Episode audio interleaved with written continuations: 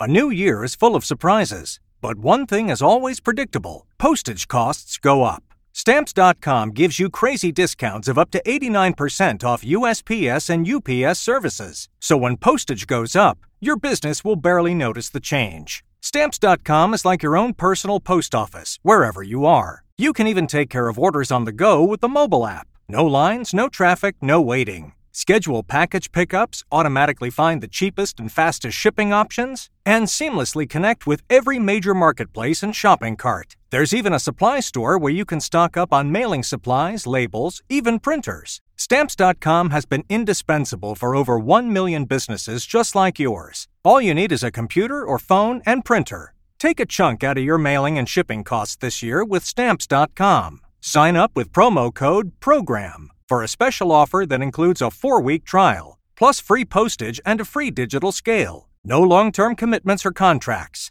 That's stamps.com code PROGRAM.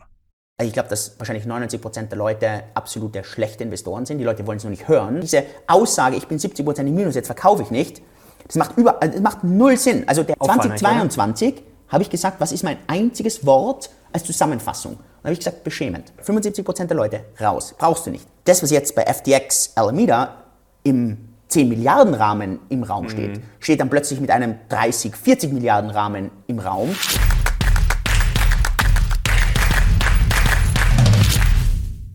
Servus Leute und herzlich willkommen in einem brandneuen Video auf meinem Kanal. Mein Name ist Mario Lochner und ich bin heute zurück mit einem alten Bekannten und mit einem sehr spannenden Gast. Eigentlich brauche ich ihn gar nicht vorstellen, er ist, er ist wahrscheinlich der bekannteste Experte im deutschsprachigen Raum für Krypto und Blockchain. Servus, Julian Hosp. Mario, freue mich, frohes Neues.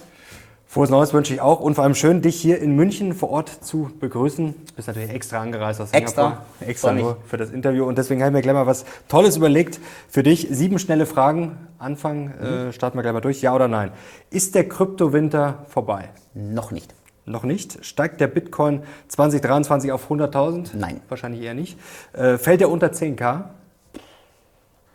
Eher nicht, aber ich würde es jetzt auf keinen Fall ausschließen. War der Skandal um FTX nur die Spitze des Eisbergs? Ich glaube, die kommt noch 2023, können wir noch besprechen. Ja. Okay. Ist der Bitcoin als Inflationsschutz endgültig gescheitert? Als Konsum, also für, für Konsumgüter ja, aber wenn so viel Geld gedruckt wird und das in die Investments hineingeht, glaube ich, werden wir auch in Zukunft wieder extrem steigende Preise sehen. Mhm. Wird Ethereum 2023 den Bitcoin vom Thron stoßen? Nein, aber ich glaube, dass die Ethereum-Bitcoin-Ratio zugunsten, Bitcoin, äh, zugunsten Ethereums verlaufen wird. Spannend, müssen wir auch gleich drüber mhm. sprechen, warum du da bullish bist für Ethereum und kann man mit Krypto noch reich werden? Je nachdem, was man reich bedeutet, aber ich denke schon. Okay, jetzt wollen wir gleich mal reingehen. Das sind, glaube ich, schon mal ganz gute Vorlagen, die Julian geliefert hat. Ähm, wir haben ungefähr vor einem Jahr gesprochen, das war auch Januar 2022. Ja. Das ist Wahnsinn, was sich seitdem geändert hat. Allein natürlich nur die Zinsen, die Inflation, alles, was da, gut, Inflation hatten wir damals auch schon, natürlich, aber was danach alles passiert ist, äh, dann der Krieg natürlich auch noch. Ähm, da hast du damals schön erklärt, dass du quasi dir das vorstellst wie so ein Roulette-Tisch, wo du jetzt quasi mhm. dein Geld hinschiebst, wo du sagst, okay, hier habe ich vielleicht, sehe ich Chancen oder da sehe ich weniger Chancen. Ähm, welche Assets oder welches Asset hast du denn zuletzt gekauft oder wo hast du zuletzt stark investiert? Ähm, ich war ja, an, Anfang letzten Jahres ja recht schwach eigentlich im Vergleich in Kryptowährungen investiert, auch recht mhm. schwach in irgendwelchen äh, riskanteren Aktien. Ich bei mich war eigentlich sehr defensiv äh, investiert. Die riskanten Sachen mit Kryptowährungen oder riskante Aktien sind ja eher runtergegangen letztes Jahr. Aus dem Grund sind die Positionen total an, also unter underweight mir gewesen und ich habe die jetzt ein bisschen nachgekauft. Mhm. Also nicht jetzt unbedingt, weil ich jetzt glaube, boah, jetzt startet der Krypto-Sommer, das glaube ich wirklich noch nicht.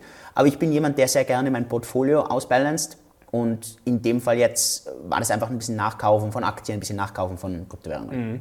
Du hast ja in Value-Aktien, wenn ja, man es jetzt mal so pauschal ja, so. Äh, sagen, das hat funktioniert? Hat funktioniert, aber die sind auch leicht im Minus gewesen. Mhm. Für mich, was mich so ein bisschen geärgert hat, also klar, wenn ich jetzt Rückblick mache, was hätte ich besser machen können? Natürlich, also ideal wäre gewesen, alles in Dollar und dann noch alles zu shorten, oder? Also es wäre natürlich ideal.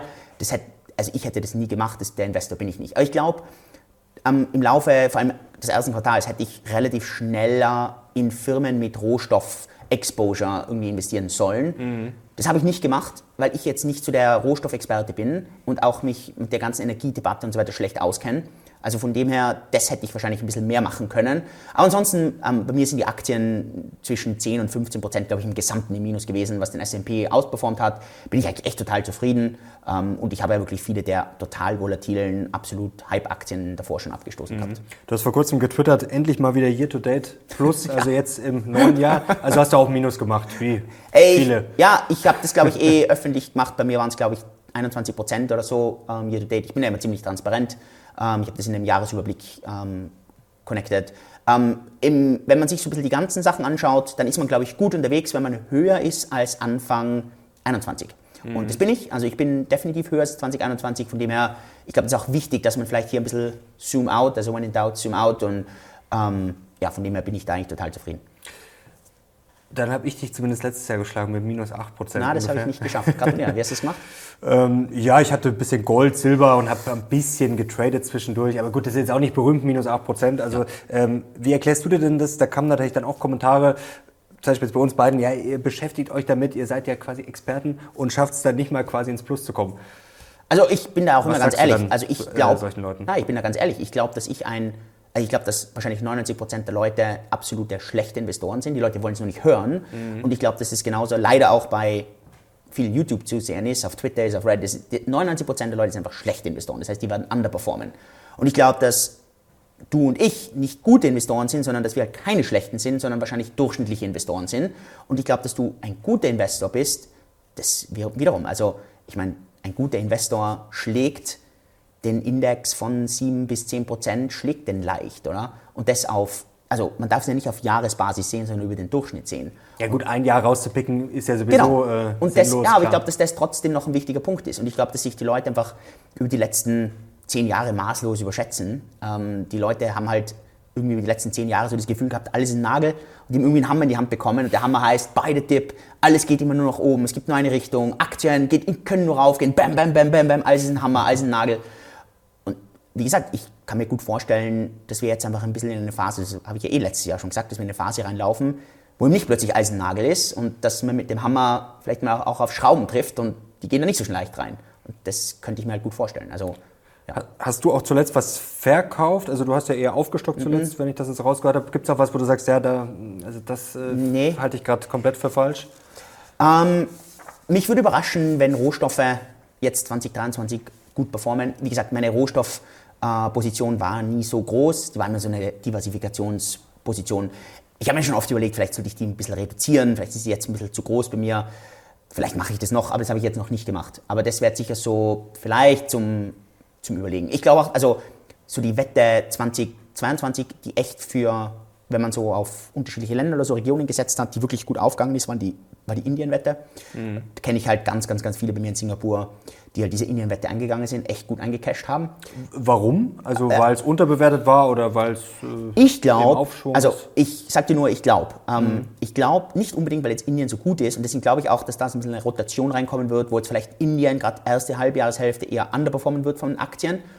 Ich glaube, dass halt meistens so Indien gegen China so mhm. das Kapital, der Kapitalflow war und ich glaube, dass wenn du mit Leuten geredet hast und sagst, hey, ähm, ich hätte eine gute Idee für dich, investier doch in China, dann sagen halt viele Leute, äh, nie und nimmer, die sind im Lockdown, ja, äh, Xi Jinping, keiner weiß, wie es weitergeht, Kapitalkontrollen. Ja, okay, Alternative Indien. Ja, okay, klingt, klingt interessant. Also war, ich glaube, das war eher so, weil China überhaupt nicht funktioniert hat, war halt so die, die Indien-Wette.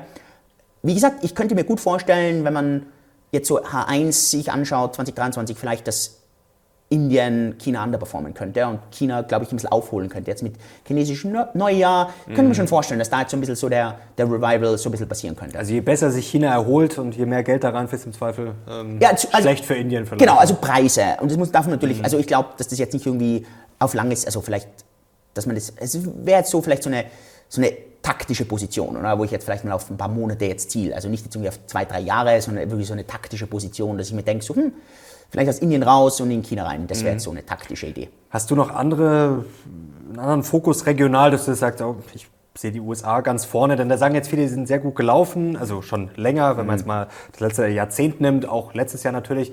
Ähm, auch sicherlich berechtigt, denn Europa ja, hatte auch gerade ein schwieriges Jahr. Also sagst du, ich setze jetzt eher auf die USA oder vielleicht jetzt gerade mal auf Deutschland, Österreich, Europa, weil die so gebeutelt sind? Oder also ich tue mir bei Europa Rolle? immer generell schwer, ähm, da also das für, für Aktien zu investieren. Ich, mhm. Also ich, für mich ist es immer so ein schwieriger Markt. Für mich ist halt viel in den USA gewesen. Wie gesagt, ich habe zur Zeit, dass ich mir schon die, dass ich mir gerade als taktische Position China anschaue, sagen wir mal so über die nächsten paar Monate. Also mhm. jetzt nicht bis Ende des Jahres, sondern bis so die nächsten Monate jetzt so die, die Recovery. Ähm, das glaube ich wäre zurzeit so ein bisschen die taktische Position. Ähm, prinzipiell erwarte ich aber 2023 eher Rezession weltweit und von dem her weiß ich, ob Aktien also gut performen werden. Ähm, ich glaube jetzt nicht, dass wir irgendwie so einen Crash sehen wie letztes Jahr, aber ich stelle mich auf eher wenig Rendite an. Rezession kommen wir gleich dazu. Ist natürlich auch interessant, was du da vielleicht uns für mhm. Einblicke geben kannst als Unternehmer natürlich und auch, du bist ja in Singapur vor Ort, vielleicht äh, kriegen wir da auch nochmal ein bisschen eine andere Perspektive. Du hast vor kurzem in einem deiner Videos gesagt, du erwartest von 2023, dass es langweilig wird. Ja, das war auch mein Stichwort, ja. Was meinst du damit? Ja, ich glaube, das wird echt frustrierend für die Leute. ähm, also dieses langweilige, frustrierende, ich glaube, eine, eher eine Seitwärtsbewegung, ähm, Seitwärtsbewegung aus dem großen Bild. Also wir sehen ja, man, wir haben jetzt das Jahr gestartet mit so ein bisschen dieser aufgestauten Liquidität und jetzt ist Krypto mal ziemlich rauf, Aktien sind äh, ja, ziemlich rauf. Also wie gesagt, deswegen habe ich auch getweetet, grünes Portfolio, schon lange nicht mehr gesehen, year to date. Aber mich würde total überraschen, wenn das jetzt ein Trend ist. Also ehrlich, also das wäre zu die Überraschung für mich. Für mich wäre zu die Erwartungshaltung, hey, jetzt gehen wir wieder runter. Also sind wir 10% rauf, jetzt geht es wieder 10%, also Krypto 10% rauf, 10% runter. Und am Ende wird es die Leute echt zermürben, das erwarte ich. Außer es kommen jetzt irgendwie so größere Events, also dass bei Krypto zum Beispiel dieses Thema Digital Currency Group, Schrägstrich Genesis, Schrägstrich Gemini, das ist so dieser letzte große Dominostein, der mhm. halt echt brutal schwankt gerade. Wenn der natürlich fällt, dann, und ich gehe davon aus, dass der fällt, dann können es einfach nochmal richtig rappeln. Die Frage ist nur, wie weit rappelt es. Wenn es nicht rappelt, dann wird es halt langweilig weiterlaufen. Kannst du vielleicht ganz kurz da ein paar Hintergründe geben, weil vielleicht der eine oder ja. andere, der da jetzt nicht so tief drin ist, fragt sich, hm, was meint er jetzt genau? Also das Interessante eigentlich an dieser ganzen Geschichte ist, dass das jetzt so der letzte Domino ist. Ich würde aber eigentlich sagen, das war der erste. Und mhm. der aller, allererste Domino war dieses, also Digital Currency Group ist eine der größten Holdingfirmen in den USA. Der CEO ist Barry Silbert, er ist eine sehr bekannte Persönlichkeit im Kryptobereich und die hat diese eigentlich ein, ein Investmentfonds, der investiert in ganz, ganz, ganz viele Sachen. Und ich glaube, die wichtigsten Dinge, die man da jetzt rauskennen muss, ist einerseits Genesis. Genesis ist eine Trading-Firma, mhm. die hat ganz viel Kapital von unterschiedlichen Plattformen genommen und ist eben da total zentral verwickelt zwischen Three Arrows Capital, die bankrott gegangen sind, FTX-Alameda, die bankrott gegangen sind, Celsius und eben auch einer großen amerikanischen Tauschbörse, die Gemini heißt.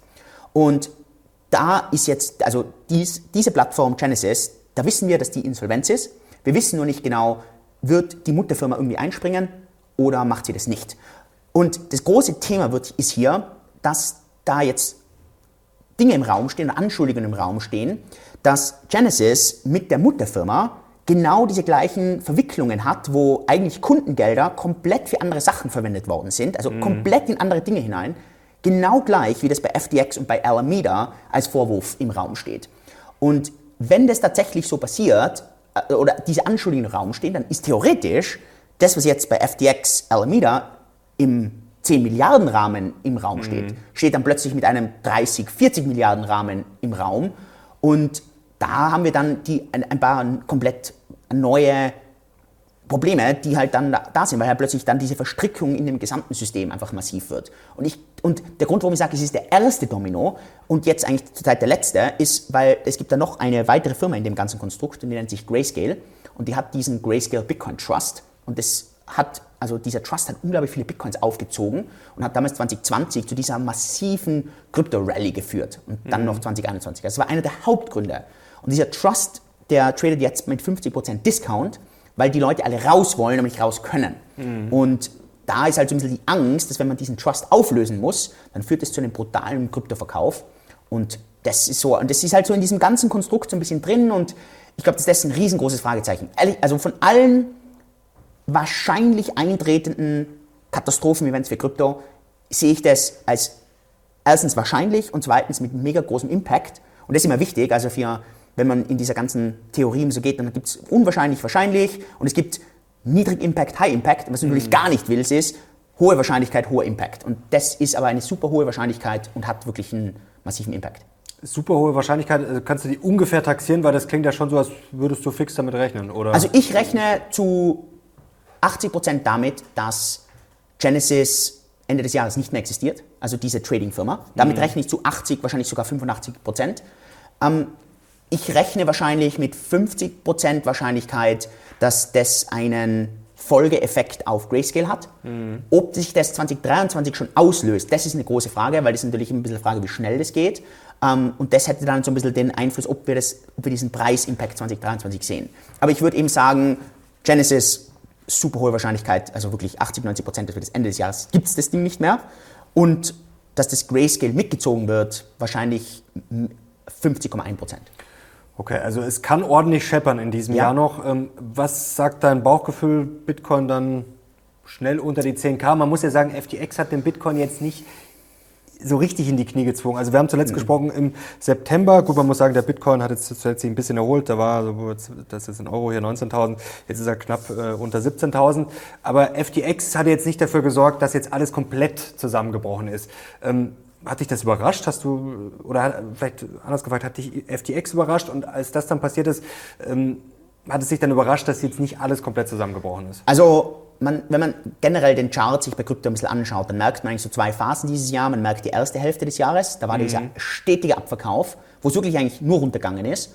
Und dann eigentlich die zweite Jahreshälfte war eigentlich nur seitwärts. Und ich glaube, der Grund, warum das eigentlich hauptsächlich seitwärts war, die zweite Jahreshälfte, war, weil am Ende, und das hat man eigentlich in den ganzen Blockchain-Analysen relativ gut gesehen, dass es mit Juli eigentlich niemanden mehr gegeben hat, der irgendwie verkaufen hat wollen. Mhm. Sondern die Leute, die danach verkauft haben, waren vor allem die, die verkaufen mussten. Und wer musste verkaufen? Entweder wenn wirklich Insolvenzen da waren oder wenn die Miner verkaufen haben müssen. Und das ist natürlich nicht mehr so eine riesengroße Menge. Mhm. Und das ist halt bei FTX, glaube ich, nochmal reingekommen.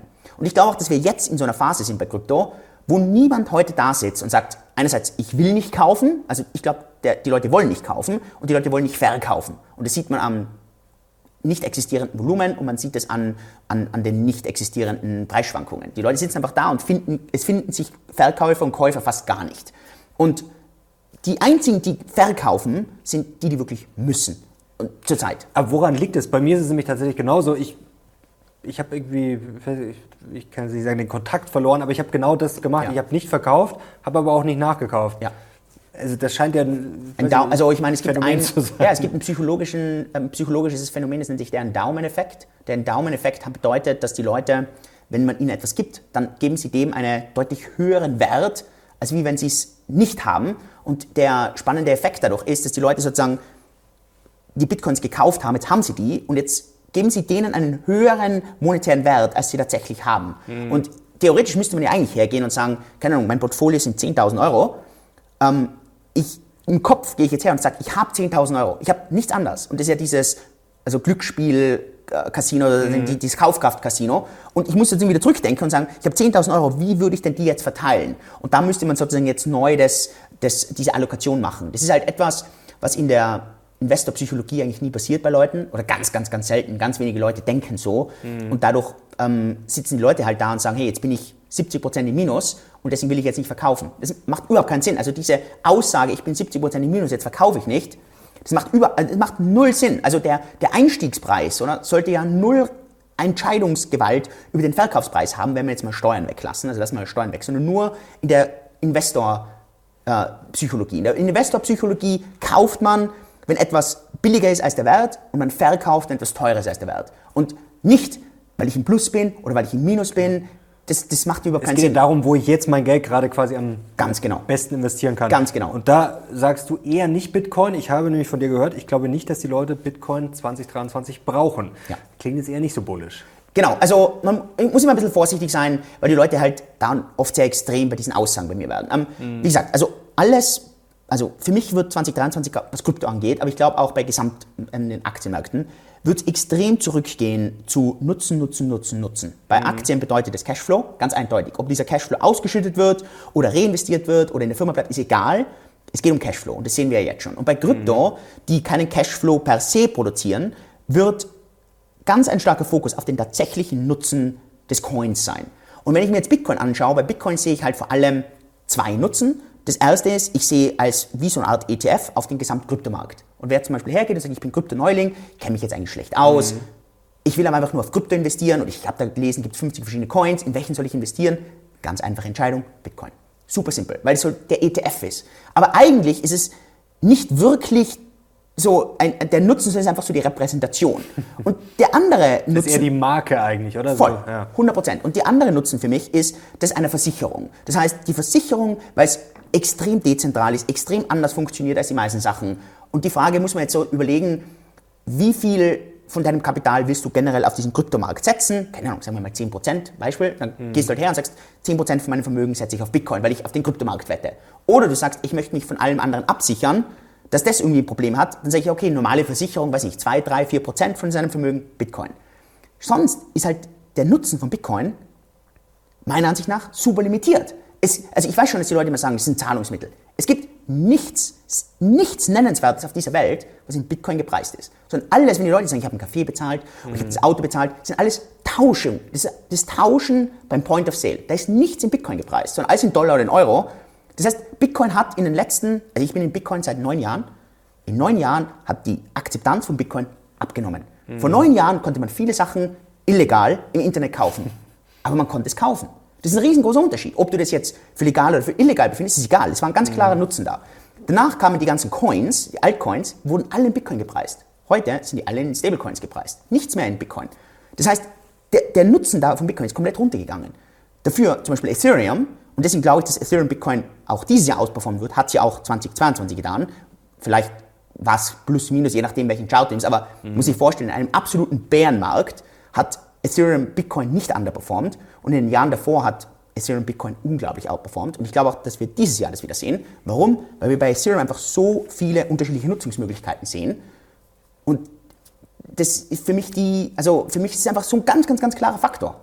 Aber das klingt jetzt ja danach, du hast es gerade schon beschrieben und die Handbewegung gemacht nach unten, also die Akzeptanz ist weniger geworden, der Nutzen ist im Zweifel auch weniger oder nicht mehr geworden? Ich habe Bitcoin nie als Zahlungsmittel gesehen. Also mhm. ich habe das auch in meinem Buch damals Kryptowährungen einfach erklärt, 20, 2016 gesagt, digitales Gold für mich, das ist nicht für mich ein, ein Zahlungsmittel. Noch nie geglaubt, aber da hat es jetzt auch auf die Mütze gegeben, weil da muss man ja sagen, da hat Bitcoin ja zwischendurch eine ganz gute Figur gemacht. Da haben ja viele, als, als dieser Hype da war, viel gesagt, okay, Gold leidet unter Bitcoin. Jetzt haben wir 2022 gesehen, okay, wenn es mal richtig schwierig wird, Gold war jetzt vielleicht nicht der Oberrenner, aber war stabil. Und wenn man die beiden jetzt mal direkt vergleicht, muss man sagen, Gold ganz klar Gewinner. Also glaubst du, dass es vielleicht auch noch Nachwehen hat, dass jetzt viele sagen, ja, wenn Gold dann eigentlich relativ stabil ist, dann brauche ich doch den blöden Bitcoin nicht. Ich glaube, das ist schon, also dass beide, es gibt eine Daseinsberechtigung für physisches Gold und für digitales mhm. Gold für mich. Und ich selber habe auch Bitcoin. Äh, bei uns ist Bitcoin die größte Position in der Firma. Mhm. Ich sehe da. Also du bist nach wie vor interessiert. Ja, ich weiß schon, dass die Leute das immer so ein bisschen falsch mhm. sehen. Aber man muss, also äh, ich, die, die meisten Leute gehen in ein Investment hinein und sagen, was hat das größte Potenzial? Und meine Antwort ist, ein Lottoticket. Kaufst du einen Euro, das Potenzial sind eine Million. Es ist das größte Potenzial. Geh nicht in Krypto, kauf Lottotickets. Wir alle wissen, Lottotickets sind die Steuern der Dummen. Und warum? Weil die Wahrscheinlichkeiten zugegen dafür sprechen. Und bei Bitcoin ist für mich genau das Gleiche. Bitcoin hat nicht das höchste Potenzial. Mit Abstand nicht. Ich glaube auch, dass Bitcoin dieses Jahr wieder underperformen wird, Ethereum. Trotzdem ist bei Ethereum stehen dieses Jahr mindestens meiner Ansicht nach zwei Forks an. Wir haben den Shanghai im, im März, da geht es darum, dass man die Withdrawals aus dem Staking akzeptiert. Mhm. Und dann wahrscheinlich Q3, Q4, wo so ein Sharding-Update reinkommt, damit einfach der Throughput höher wird, die Transaktionen höher werden. Das ist alles super und erhöht den Nutzen. Aber es bringt massives Risiko. Massives Risiko. Die können irgendeinen Blödsinn bauen Irgendwas ist übersehen und plötzlich ist ein massives Problem da. Das heißt, wenn ich jetzt hergehe und sage, in meiner Firma muss ich, kann ich nicht an Rendite denken. Wir sind kein Investmentfonds. Ich muss irgendwie Kaufkraft schützen, oder? Und wenn es mhm. darum geht, Kaufkraft zu schützen, kaufe ich Bitcoin. Wenn es darum geht, Investmentrendite zu erzeugen, kaufe ich nicht den größten Coin, sondern kaufe eher was Kleineres. Kauf und, und das, ist, das, ist eine ganz, das ist ja was ganz Normales. Also, mhm. das ist das Gleiche. Wird Apple die beste Rendite haben?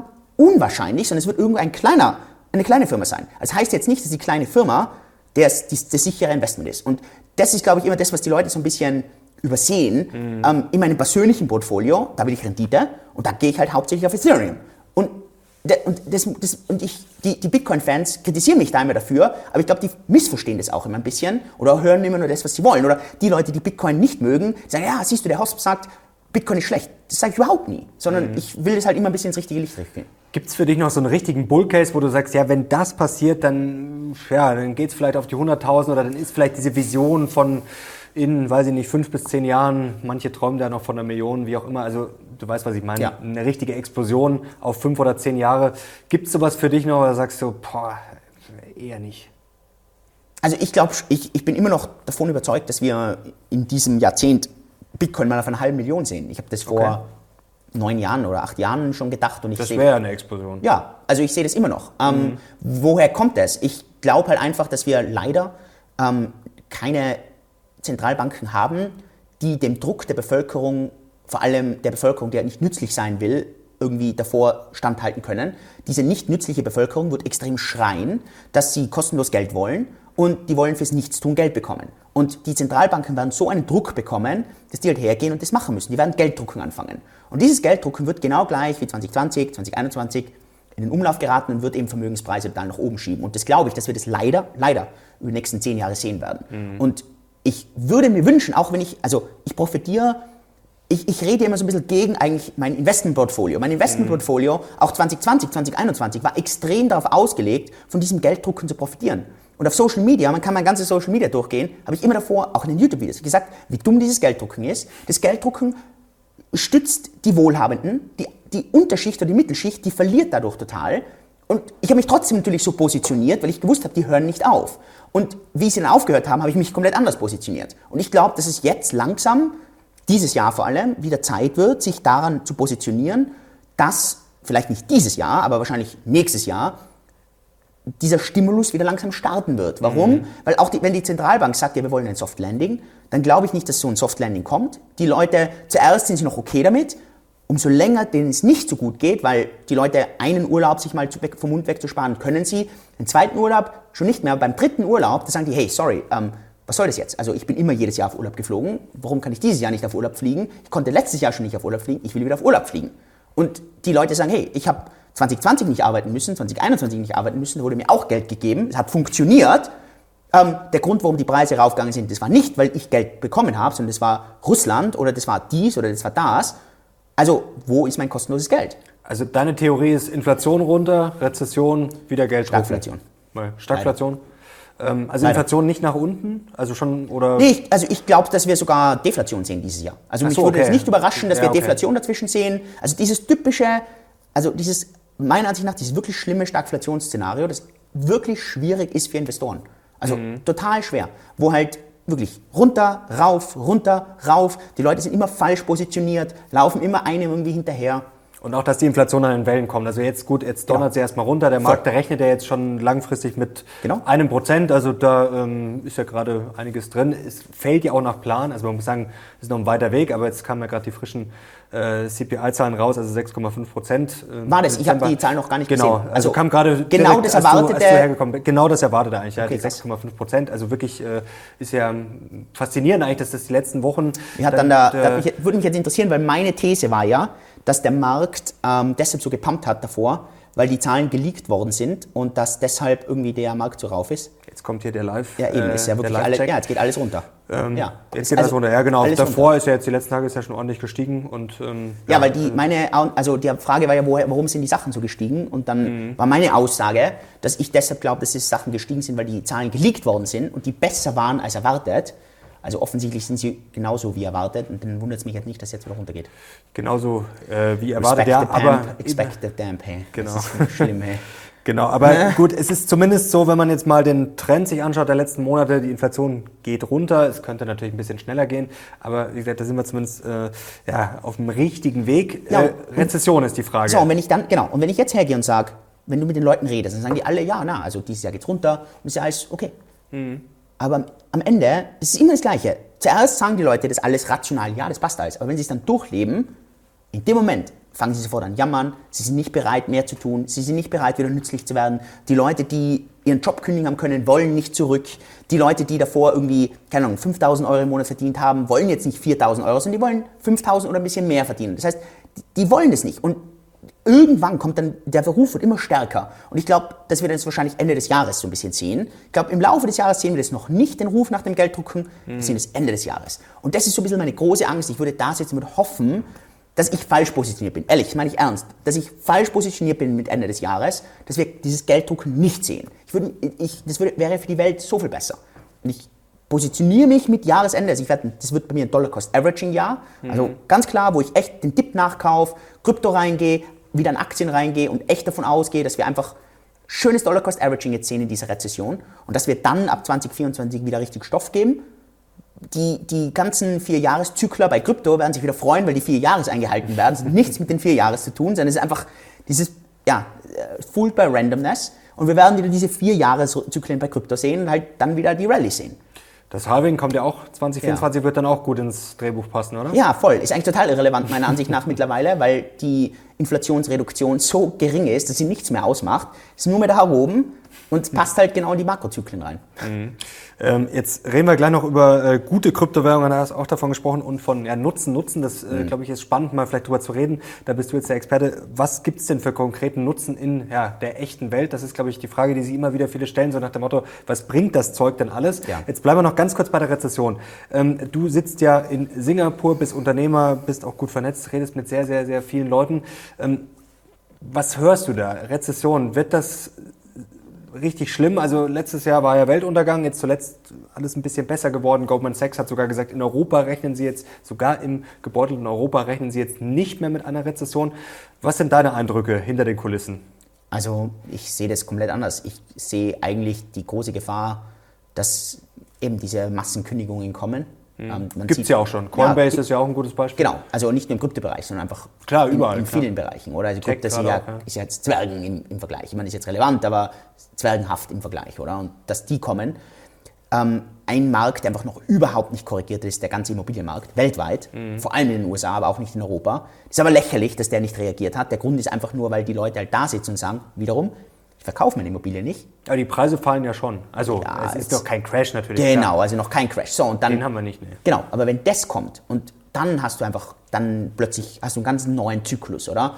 Und das sehe ich, ich sehe das wirklich als, als riskant. Und das, also ich sehe das schon. Und dann wird, kommt dieser Schmerzpunkt. Also glaube ich, dass es jetzt so schlimm wird wie 2008. Ich kann das total schwer beurteilen, weil ich 2008 einfach in einer ganz anderen Lebensphase war. Mhm. Da, also für mich war da Kitesurfen, Mediziner sein, also ich weiß nicht, das waren einfach ganz andere, das, ich kann das überhaupt nicht nachvollziehen, oder?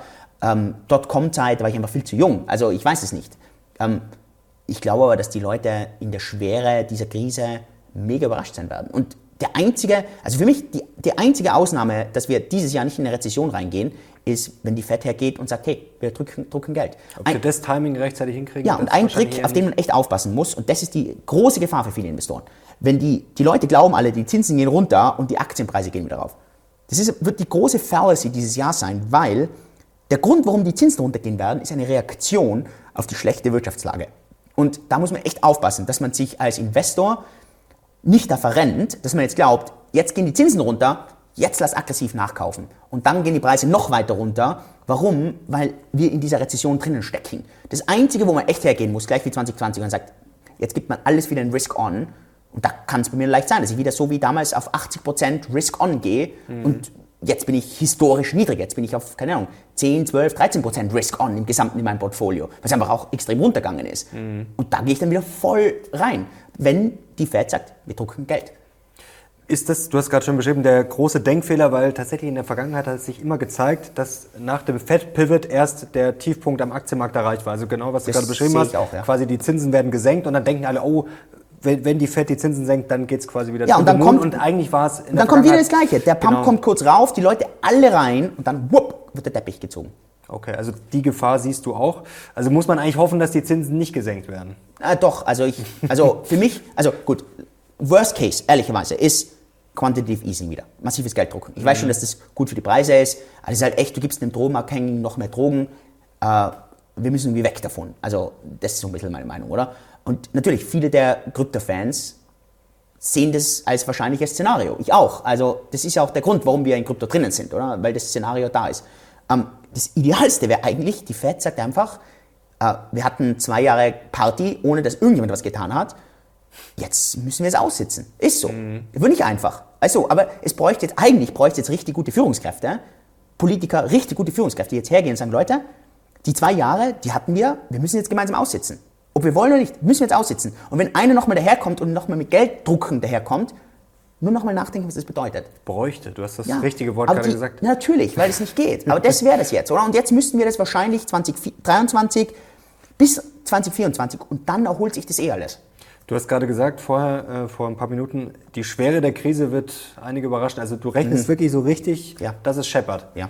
Außer die Fed kommt daher und sagt, äh, äh, Leute, äh, das wird uns zu heiß, wir drucken. Auf Teufel komm raus. Aber sonst, also die Frage ist einfach, ob das die Fed zulässt, oder? Mhm. Und sonst glaube ich schon, dass die Leute, die werden noch heulen. Also das meine ich ernst. Also die, also ich merke das ja. Ich merke, wie viele Leute ich meine, da gibt es ja die ganzen Memes, oder? Wenn du die YouTuber hast und sagst, ey, ich, uh, I'm retired, I got into crypto, I'm, I'm retired, oder? Und jetzt kommen die Videos, uh, ich habe ich hab wieder einen Job. Und Bei McDonalds, ja, genau, der Klassiker, genau. Natürlich. ja. Und wie viele Leute versuchen jetzt noch da zu sitzen und zu sagen, ähm, ich konnte kündigen, weil ich so viel Geld gehabt habe und jetzt, ja, das würde ich schon wiederholen. Ein Jahr halte ich schon durch. Ja, aber was ist, wenn in einem Jahr die Preise sich nicht bewegt haben? Ich glaube, ich, glaube nicht, dass jetzt unbedingt die Preise weiter runtergehen. Die müssen auch nicht weiter runtergehen. Es muss einfach passieren, dass die Leute keinen weiteren Cash einfach so bekommen. Und wenn die Preise einfach weiter so gehen, kriegen die kein weiteres Cash. Dann müssen die anfangen verkaufen und dann kommt diese Spirale wieder los. Kommen wir nochmal kurz zu FTX. Das könnte ja auch so ein äh, ja, Fanal schon gewesen sein. Du hast vorher gesagt, das ist nur die Spitze des Eisbergs. Das sind ja vielleicht viele Baustellen, aber die bringen sich auch äh, ja, untereinander, kann das ja nochmal äh, befeuern. Ähm, ja, wie gefährlich wird das Ganze und was kommt da jetzt auf uns zu? Vielleicht fangen wir mal an bei FTX. Wie konnte sowas überhaupt passieren? Um, ähm, Ganz blöde Frage. Also am Ende passiert sowas immer nur ein schönes Zitat von Warren Buffett. Um, er sucht Leute, die eine hohe Integrität haben, super smart sind und hart arbeiten. Und er sagt, das Gefährlichste ist, wenn du smarte, hart arbeitende Leute ohne Integrität hast. Weil dann mhm. hast du smart, hart arbeitende Leute, die dich hintergehen. Und genau das war in, in dem Fall bei SBF. Ähm, jetzt kommen natürlich die ganzen Geschichten raus, wie der das schon seit Jahren davor immer wieder in unterschiedlichen Unternehmungen versucht hat, vielleicht schon in der Universität gemacht hat. Da weiß man oft nicht genau, wie viel wird danach erzählt, oder? Aber ich, also jeder, der jetzt dann hergeht und sagt, Krypto muss reguliert werden, sorry, die Person hat überhaupt keine Ahnung, mhm. was hier eigentlich reguliert werden müsste, oder? Also, Aber kann man sowas verhindern aus deiner Sicht? Man sieht solche Fälle immer wieder. Also mhm. ich meine, man sieht das ja in, in, unterschiedlichen Bereichen. Man sieht das in Wirecard der Medizin. ist ja, ja nicht so also, lange her. Genau, also man sieht das in allem. Also wenn du genug kriminelle Energie und vor allem smarte Leute hast, die auch bereit sind, das alles dafür zu riskieren, ich meine, ja, das ist, ich glaube, das ist unglaublich schwer, das zu verhindern. Kennst du Sam Bankman-Fried? Hast du ihn mal äh, getroffen? Hab, nein, ich habe einmal, einmal bei einem Event getroffen, ähm, kein einziges Wort irgendwie jetzt gesprochen, sondern wirklich nur so, dass wir halt im selben Raum nebeneinander in der Lounge waren. Ähm, Hat es dich überrascht, dass das rausgekommen ist? Hättest du jetzt... Ja, voll. Also okay. ich hätte, wenn du mich eine Woche davor gefragt hast, ob ich glaube, dass FTX bankrott gehen könnte nächste Woche, dann sage ich nee. Ich war, ich war, muss ja dagegen sagen, also ich war, sobald irgendwie Gerüchte hochkamen, dass FTX Probleme haben könnte, war ich der Erste, der auf YouTube und Twitter gesagt hat, Leute, ich habe keine Ahnung, wie gut FTX dasteht. Ich glaube nicht, dass FTX bankrott geht, mhm. aber Funds abziehen ist null, also gibt es keine Downside. Und das war sicher so ein, so ein Punkt. Aber selbst, keine Ahnung, eine Woche davor hätte ich mir das nie gedacht. Was sind da jetzt eigentlich für versteckte Risiken? Vor kurzem hat die Wirtschaftswoche geschrieben, wie der FTX-Crash den Anhängern von Kryptoguru Julian Hosp zusetzt. Was steckt denn da dahinter? Also ich glaube generell, dass natürlich so ein, ein Crash erstens mal viel Angst bei allen sogenannten CFI-Plattformen auslöst, also Centralized Finance-Plattformen. Das hat man ja gesehen. Ich meine, Binance kam brutal in den, in den Schuss. Und ich glaube, dass natürlich viele Plattformen da waren. Ähm, und bei uns war zuerst auch riesengroße Nachfrage. Hey, passt das bei euch alles? Wie sieht es mhm. bei euch aus? Habt ihr irgendwie, äh, habt ihr da Probleme? Äh, wir haben dann zum Beispiel extrem darauf reagiert, dass wir so ein sogenanntes Proof of Funds System bei uns auch etabliert haben, wo wirklich die Kunden das selber nachverifizieren können kryptografisch. Ähm, Im Großen und Ganzen ist jetzt, also jetzt zwei Monate später, haben wir eigentlich davon profitiert. Wir haben mehr Kunden bekommen, wir haben extreme Nachfrage also bekommen. keine Flucht. Also Null, gar nicht. Äh, weder, Angst, aber keine Flucht. Weder Kapitalflucht, also zuerst natürlich, das haben alle Plattformen gemerkt, zuerst mhm. kamen mal Withdrawals, NNI und nachdem die mal irgendwie so diese erste Welle weg war, danach haben die Leute wieder gesagt, okay, na, es passt ja eigentlich alles und dann kann man wieder alles zurück.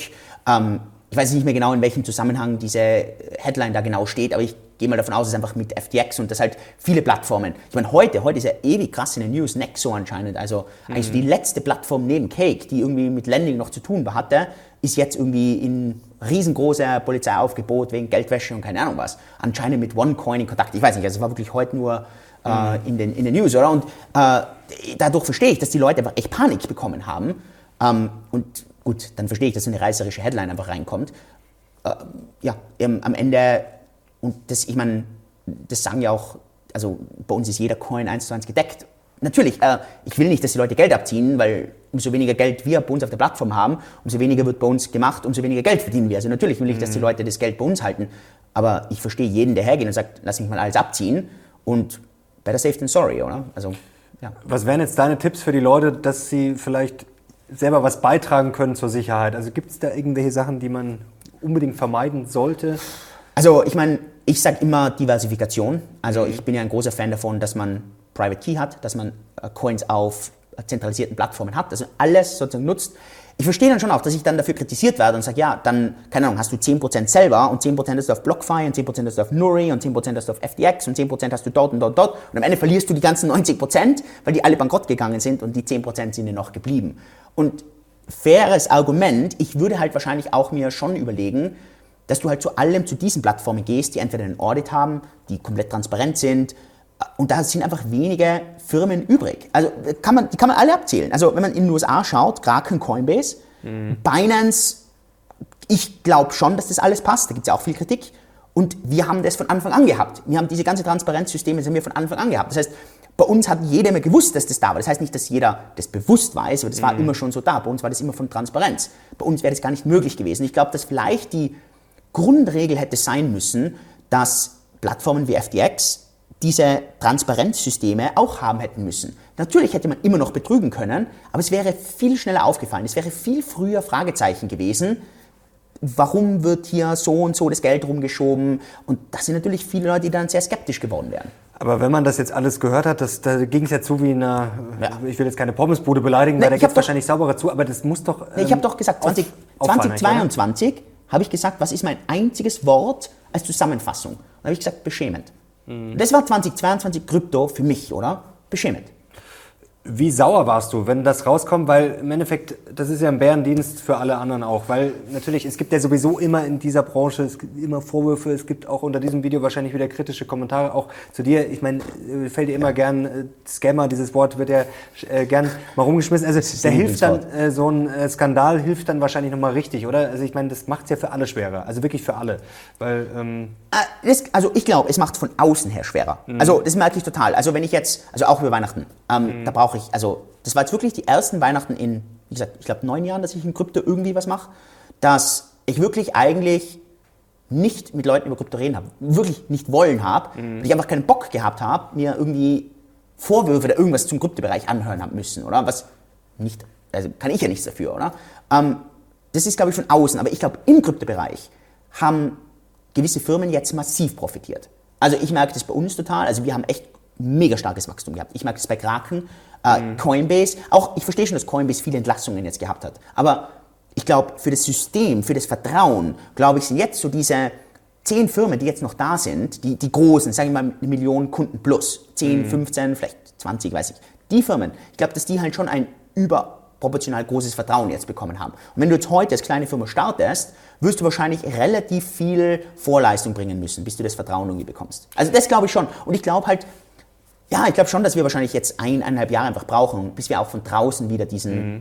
dieses Vertrauen sehen. Vielleicht, um das abzuschließen, ähm, wie streng sind denn die Kontrollen? Es gab ja, glaube ich, vor ungefähr einem Jahr gab es ja mal Schlagzeilen mit der BaFin, dass ja. da mal äh, ihr durchleuchtet worden seid. Also ich, da hat man ja danach nichts mehr gehört. Uns, also, also, man scheint ja schon kontrolliert zu werden, also durchaus. Um, ähm, also Oder was war denn da los eigentlich? Da ging es ja oh, um na, also, angebliche Bankgeschäfte, die nicht... Nee, also bei der BaFin war die Ankündigung auf deren Website, also wirklich wussten wir nicht, dass die plötzlich die Ankündigung machen, wo es darum ging, dass sie äh, nur die Kunden oder die Leser benachrichtigen wollen, dass wir nicht in Deutschland lizenziert sind mhm. und dass sie sich genauer anschauen, ob wir irgendwas machen, was nicht korrekt ist. Daraufhin gab es dann nie mehr wieder eine, eine weitere Antwort. Also wir hatten dann noch ein bisschen Austausch, wir haben dann äh, gewisse Sachen gemacht, die die BaFin gesagt hat, dass die wollen, also zum Beispiel kein Deutsch auf der Webseite, mhm. ähm, dass wir halt nicht den Kunden, deutschen Kunden ansprechen, kein Affiliate-Programm für Deutschland. Haben wir alles, also genau so gemacht, wie das die BaFin von uns wollte und wie das bei uns mit dem Rechtsbeistand auch korrekt.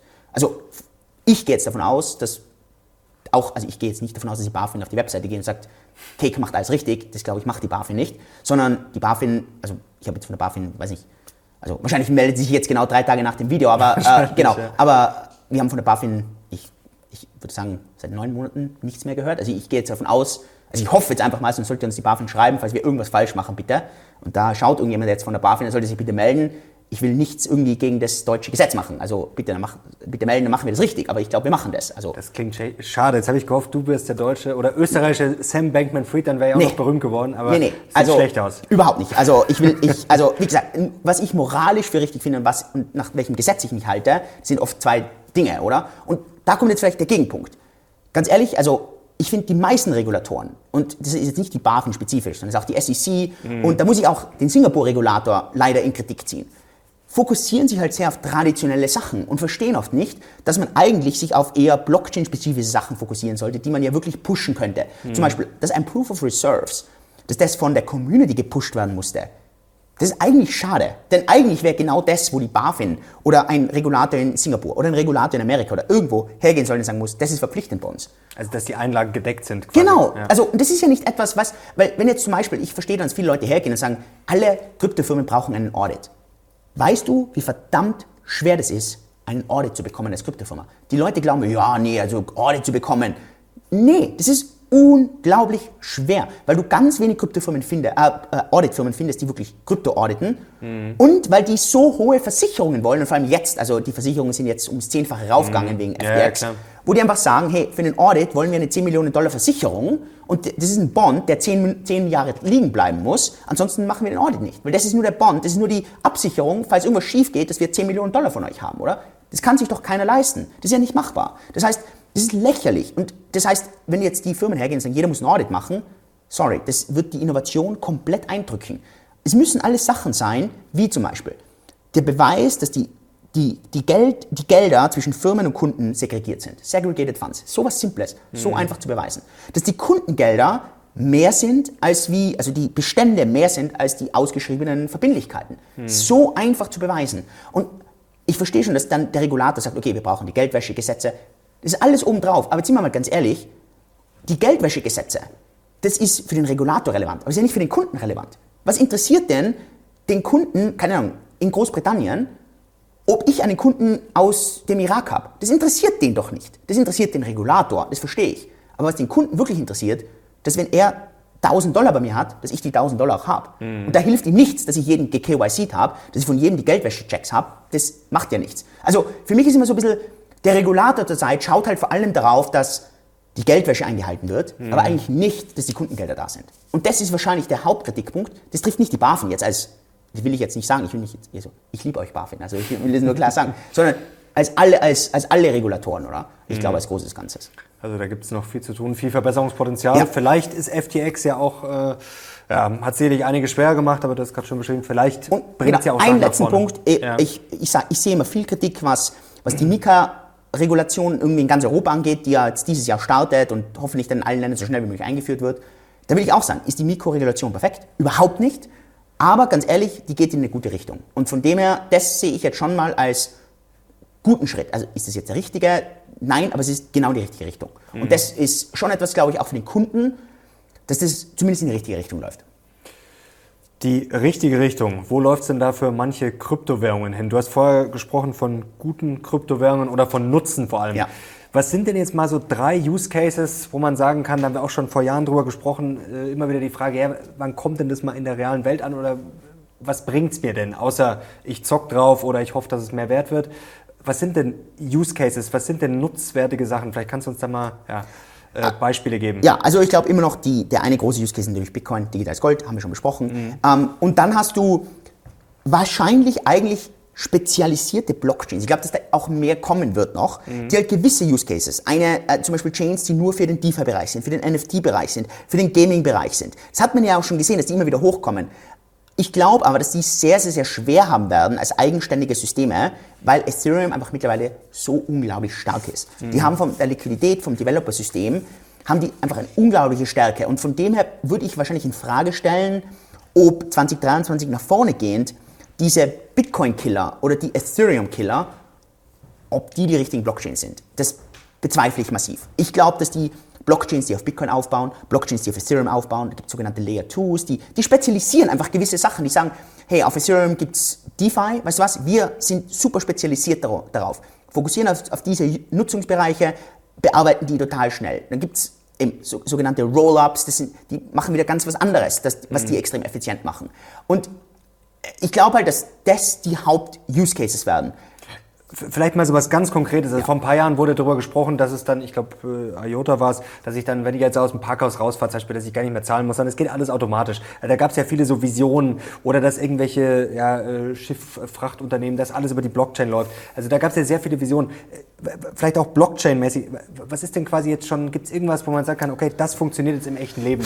Ähm, die Schwierigkeit ist bei sowas, also jetzt nicht Zahlungen, ich bin nicht bullisch auf Blockchain-Zahlungen. Also das okay. war ich nie sehe ich, sehe den, also ich sehe den Vorteil nicht. Also das bin ich jetzt. Also ich kapiere das nicht, warum ich das brauche. Kann ähm, ich ja mit Apple Pay theoretisch auch machen. Ja, äh, und Zentralisierung ist einfach so viel schneller, so viel effizienter. Ähm, ich, ich, äh, bestes Beispiel, die Leute erzählen mir das Märchen vom dezentralen Internet. So ein Blödsinn. Das Internet ist so zentralisiert, damit es so mega effizient und so mega schnell ist, oder? Also diese Dezentralisierung gibt es ja heute überhaupt nicht mehr. Warum? Weil eben diese Zentralisierung so effizient ist. Ähm, diese ganzen Supply Chain, Logistik-Sachen, ey, das war eigentlich so der Use Case 2014, der mich echt begeistert hat. Da gab es damals mhm. diese Diamanten-Blockchain und ey, das hat sich nie durchgesetzt. Und der Grund ist halt einfach die Schwierigkeit zurzeit, diese Kommunikation mit einer Blockchain. Und das funktioniert eben nur über Private Key, Public Key Kryptographie und das funktioniert halt nur sehr schwer und vor allem für nicht denkende oder nicht smarte Lebewesen und auch für Gegenstände funktioniert schon gar nicht. Weil eben ein Diamant kann sich nicht gegenüber einer Blockchain ausweisen, sondern es muss mhm. immer ein mhm. Mensch machen. Und sobald es ein Mensch ist, hast du natürlich die Möglichkeit, das wieder zu manipulieren und zu beeinflussen. Und keine Ahnung, ich glaube, dass das, da braucht es noch irgendwie den, den Knackpunkt. Also ich glaube, das, ich, ich glaube, das kommt auf jeden Fall. Aber du bist ein bisschen enttäuscht, höre ich raus. Ja, das bin ich schon. Auch bei den, also zum Beispiel, ja, gerade zum Beispiel die, also jetzt so diese Lieferketten oft so mit, mit Container oder so, da habe ich das nie so ganz verstanden. Also verstehe ich so den Zweck nie so ganz, was ist jetzt der Hintergrund, warum ich jetzt das auf einer Blockchain machen muss. Mhm. Aber zum Beispiel bei Diamanten, wo es eben um das Konzept Vertrauen geht und wo halt wirklich Vertrauen im Kritikpunkt steht, da habe ich das schon immer ein bisschen schade gefunden, weil da habe ich mir gedacht, so, das könnte echt so die, die, die, die erste non-financial äh, Blockchain-Applikation sein. Ja. Warum ist Ethereum jetzt aus deiner Sicht besser? Also weil es einfach viel mehr Nutzen hat, kann man es so einfach sagen? Also ich war ein unglaublicher Kritiker von Ethereum bis so 2019. Mhm. Und der Hauptpunkt war, weil ich damals für Ethereum nicht viel Use Case gesehen habe. Also, ist, also bis Ende 2018 würde ich gerne verstehen, wo der wirkliche Use Case bei Ethereum war. Und der war im Prinzip darin, andere Coins zu kreieren. Und okay, ist das jetzt ein Use Case? Natürlich. Aber rechtfertigt der, weil das das, also theoretisch hätte man das Plug-and-Play mit jedem anderen Coin auch machen können, mhm. oder? Rechtfertigt das jetzt irgendwie eine seriöse Bewertung? Nee. Für mich war halt der Durchbruch, dass dann halt DeFi gekommen ist, dass die ganzen NFTs gekommen sind, dass das ganze, das ganze Gaming passiert ist, dass eben plötzlich ganz, ganz, ganz viele Sachen, die heute vielleicht noch sehr spielerisch oder vielleicht noch sehr fragwürdig irgendwie umgesetzt werden, mhm. wo ich dann schon merke und sage, okay, da ist jetzt tatsächlich ein Mehrwert drinnen. Da ist jetzt tatsächlich ein Mehrwert drin, dass ich Kryptowährungen plötzlich dezentral tauschen kann. Das war halt davor nicht möglich. Jetzt kann ich es plötzlich machen, oder? Jetzt kann ich sagen, ich gebe dir das nur, wenn du mir das gibst. Und das war halt früher nicht möglich. Und plötzlich mit dezentralen Exchanges ist das möglich. Und da ist einfach, Bitcoin, äh, Ethereum ist da so unglaublich stark. Also, ich verstehe das vielleicht in der physischen Welt. Wie trifft dich das jetzt heute?